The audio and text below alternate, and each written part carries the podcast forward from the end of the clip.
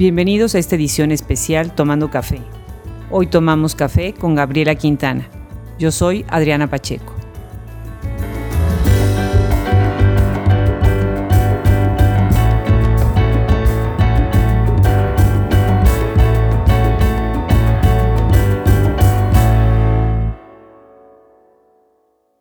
Nacida en Villahermosa, Tabasco, el 23 de junio de 1977 e hija adoptiva de Puebla, Gabriela Quintana nos acompaña el día de hoy desde Madrid, España, en una cafetería al respaldo del Palacio de Linares, hoy Casa América, ubicado en la legendaria Plaza de las Cibeles. Bienvenida Hablemos Escritoras, querida Gabriela. Pues antes que nada agradecerte que hayas hecho posible este encuentro en la preciosa ciudad de Madrid, en donde en unas horas tendré el honor de compartir mesa contigo para presentar tanto el libro Romper con la Palabra como tu magnífico libro Los Cocodrilos de París. Muchas gracias Adriana por la invitación a esta eh, conversación, esta entrevista. Y qué mejor que en este lugar, en la cuna de la lengua española, para hablar de las letras. Gabriela comenzó a escribir a los nueve años cuentos cortos tipo fábulas. Deja de escribir por varios años y es cuando se convierte en madre que lo retoma, teniendo a su hijo como inspiración. De ahí salieron publicados dos libros de cuentos infantiles. Ya con mi hijo volví a retomarlo. Fue mi inspiración cuando estaba pequeño le leía cuentos en la cama y de ahí le decía yo, espérame tantito. Me surgían ideas a, partir de los cuentos que yo leía. Pues bueno, salieron publicados eh, dos libros infantiles y ahora, bueno, la novela. Para Gabriela, el verso y la rima conforman la melodía que les llega a los niños. Bueno, eh, empecé con un cuento infantil, un libro infantil de, que tiene algunos cuentos a modo de verso y rima, que para mí es como la, melodía que les llega a los niños. Lo hace más dinámico, más vivo que, que la prosa. Entonces, eh, la UAP, que es en Puebla, la Universidad, la Benemérita Universidad Autónoma de Puebla, me publicó ese libro en 2012. Su cuento Me llamo Ángela y tengo un cromosoma más, 2017, editorial El desván de la memoria, aborda un tema que Gabriela encuentra como fundamental, los niños con síndrome Down. Incluso algunas personas han sugerido que este libro sea incorporado a la lectura obligatoria en escuelas para ayudar a los niños y a los padres a comprender este síndrome. Nos cuenta ella de dónde surge esta idea. Eh, bueno, la idea surgió porque tengo una sobrina con síndrome de Down y al estar eh, cerca, en primer contacto con, con esa característica, pues he descubierto otro mundo en el que también eh, tenía yo que explicarle a mi hijo y a, los, los, primos, había que eh, pues, explicarles la diferencia y las similitudes. No fue fácil sacarlo porque eh, toca sensibilidades. al principio, sé que las personas que se los di a leer, pensaban que era un manual, entonces tuve que diferenciarlo entre ser un manual de orientación para padres, lo cual no fue mi intención en ningún momento, a un libro dedicado a los niños para un acercamiento eh, comprensible, amable hacia los otros niños y evitar la discriminación o el señalamiento. En su carrera como narradora, tiene publicada una primera novela, Los Cocodrilos de París, 2017, editorial El Desván de la Memoria, España. Y leo. Todo lo que había aprendido en la universidad no valía para nada. Había sido una pérdida de tiempo, esfuerzo y dinero. Nadie te prepara para estas cosas. Solo suceden por la avaricia y ambición del ser humano. El millonario nunca está conforme con lo que tiene. Siempre quiere más y más a costa de quien sea.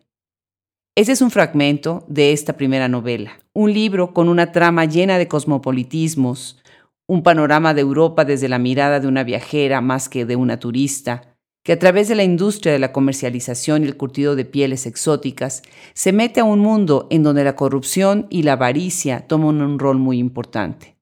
Su intención, de acuerdo a lo que Gabriela nos cuenta, es hacer una denuncia.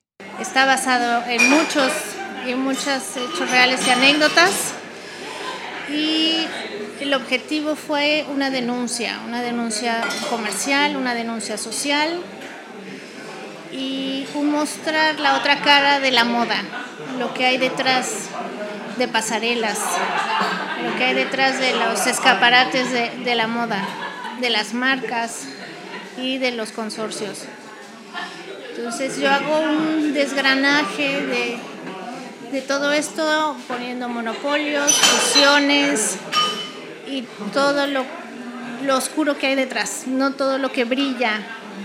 Otro de los temas importantes en esta historia es la invisibilidad de las mujeres en puestos de dirección en esta industria, en donde Gabriela nos dice que es un comercio en el que no hay mujeres, en el que es el comercio de pieles exóticas dentro de la moda y en el que si no es la diseñadora del vestido o del vestuario, no participa en, este, en esta parte o en esta fase del comercio. Como otras escritoras mexicanas, Gabriela aborda en su libro Los cocodrilos de París el conflicto que se da entre padres e hijas y las expectativas que se crean sobre las segundas para cumplir los sueños de los primeros. La escuchamos ahora leer un fragmento de su libro donde observamos esto. Fui persiguiendo los sueños de mi padre, no los míos y ahora le devuelvo lo que tomé prestado, con expectativas que nunca cumplí, porque tampoco eran genuinamente mías. Le devuelvo los sueños rotos, las noches de insomnio, los pies hinchados de tanto caminar buscando clientes. También todas esas lágrimas, angustias e incertidumbre, los logros y las estafas. Nada de eso era yo, pero me convertí en algo más. Cuando cerré el almacén y la oficina, cerré un ciclo y esa persona en la que me convertí también la dejé atrás junto con esos 13 años de mi vida. Al principio fue un duelo hacia mi padre y el proyecto, pero en realidad era el duelo de mi propio ser, de todo lo que había sido e intentaba ser. Seguro algo ajeno a mí.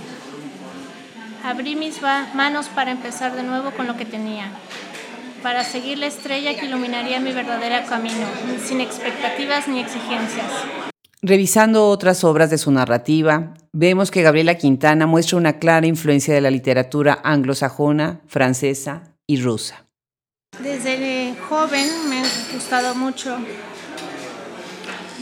eh, la literatura anglosajona, eh, los clásicos, eh, me gusta también Oscar Wilde, soy gran admiradora de Oscar Wilde. Los rusos y los franceses. Eh, estuve viviendo un tiempo en París y me he visto influenciada también por toda la corriente filosófica, el, modus vivendi y la literatura, obviamente. En el libro 40 colores, incluido el negro, 2016 Relatos AEN, Gabriela escribe el cuento titulado La mujer del crucero, que desde el título mismo nos lleva a una reminiscencia a Oscar Wilde en una trama de suspenso con detectives, aristocracia, locura y misterio, y que viene de una historia que escuchó. E-, este cuento en sí surgió por una historia que había escuchado, eh, distinta, eh, retazos que me contaron y de pronto, no sé, dejé volar mi imaginario y me situé en otra época de la que sucedió. Y eh, en Irlanda, lo está situado en Irlanda. Y bueno, eh, estoy influenciada en ese, en ese, en ese cuento eh, por Oscar Wilde y su narrativa entre lo fantástico y lo real. Y esa narrativa de, historias eh, sencillas, pero a la vez con una complejidad que puedes profundizar. Y a continuación nos lee un fragmento. El bolso rojo contrastaba con su impecable traje blanco y un sombrero de plumas a tono. Apagó el cigarrillo, se arregló los guantes y se marchó de la mesa. Esa tarde fría de otoño se esfumó entre las tiendas y yo experimentaba cierta displicencia a seguir su rastro detrás de los escaparates de la isla. Gabriela nos cuenta que a partir de su propia búsqueda espiritual decide ahondar en el entendimiento de la psique humana, de donde escribe explorando la dualidad del ser humano entre la luz y la sombra. He creído que el ser humano tiene esta luz y sombra, esta dualidad y en la narrativa he querido explorar esa faceta oscura que hay en todo ser humano, porque todos pasamos de la luz a la sombra, todos eh, caemos en lo que es las tentaciones, que no son más que eh, esa lucha interna. De ahí surge el cuento La carne maldita, publicado en I Latina, revista literaria, septiembre de 2015 una historia que tiene un estilo totalmente diferente de sus otras obras, en donde el canibalismo y la brutalidad toman un lugar central, y la escuchamos. Le tapé la boca y la ataqué como un animal silvestre, disfrutando cada parte de su cuerpo. Al término del acto, la mordacé y la até de pies y manos a una silla. Aquella joven me miraba llorando. Mi loberro, que estuvo observando la escena en la distancia, a una señal mía, saltó encima de ella y comenzó a morderle por todo el cuerpo. Fue rasgando con sus dientes la piel y arrancando a pedazos cada parte de su silueta, comiéndose la carne fresca y rebosante de sangre. La mujer gemía de dolor frente a mis ojos, hasta que no pudo más. Perdió la conciencia justo antes de que la estrangulara, soltando la cabeza y todo su cuerpo frente a nosotros. Cuando mi animal se sació, tomé la daga y destacé su cuerpo poco a poco, reduciéndolo a pedazos. Y así el texto de Gabriela Quintana, quien nos explica que... Esa faceta oscura de las que eh, no orgullece a nadie, me gusta explorarla en, tanto a, la psique individual como colectiva. Y como decía Jung, ¿no? ese imaginario y esa psicología colectiva que hay, en cómo algunas cosas en esta posmodernidad han pasado de ser negativas a positivas, en base a la repetición, en base a aceptar ciertas cosas que antes no eran éticas, ahora como una moda, una tendencia o algo más tolerable, o, lo que han llamado ¿no? la tolerancia a la no ética. Gabriela Quintana continúa su trabajo como escritora ahora en una nueva novela que está por publicarse y nos cuenta sobre ella.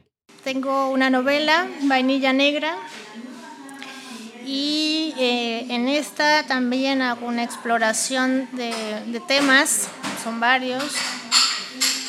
Eh, son temas tanto colectivos como individuales y hablo sobre la vainilla, sobre la que es, bueno, datos de todo lo que me documenté, de cómo se origina la vainilla, que es en México, en Veracruz, y cómo ha llegado al mundo, y temas eh, que está ubicada en la, en la posrevolución, entonces temas eh, sociales, políticos y lo que es cultural en cuanto a, a la vainilla y las tradiciones culturales, sociales de la época. La presentación del libro Los Cocodrilos de París en la Embajada de México en España fue gracias a la invitación de Susana Pliego Quijano, directora del Instituto de México en España, y Eloy Barajas, director de la biblioteca del mismo instituto. Compartimos la mesa con José Luis Díaz Caballero, vicepresidente de la Asociación de Escritores Noveles, y Luis Compés, presidente de la Asociación de Escritores de Madrid. También tuvimos el gusto de escuchar el trabajo de la tertulia La Flor de Cristal, con lo que aprendí de qué manera Gabriela Quintana ha ido creciendo y formando una comunidad de escritores, tanto mexicanos como españoles, en ese país. Con el gusto de escuchar a esta joven escritora, quien desde España pone en alto el nombre de las escritoras mexicanas y que con su cuentística y su narrativa explora temas nuevos y presenta tramas en espacios de gran cosmopolitismo. Esto ha sido Tomando Café con Gabriela Quintana. Muchas gracias. Muchas gracias a ti por la invitación, la entrevista y por este encuentro.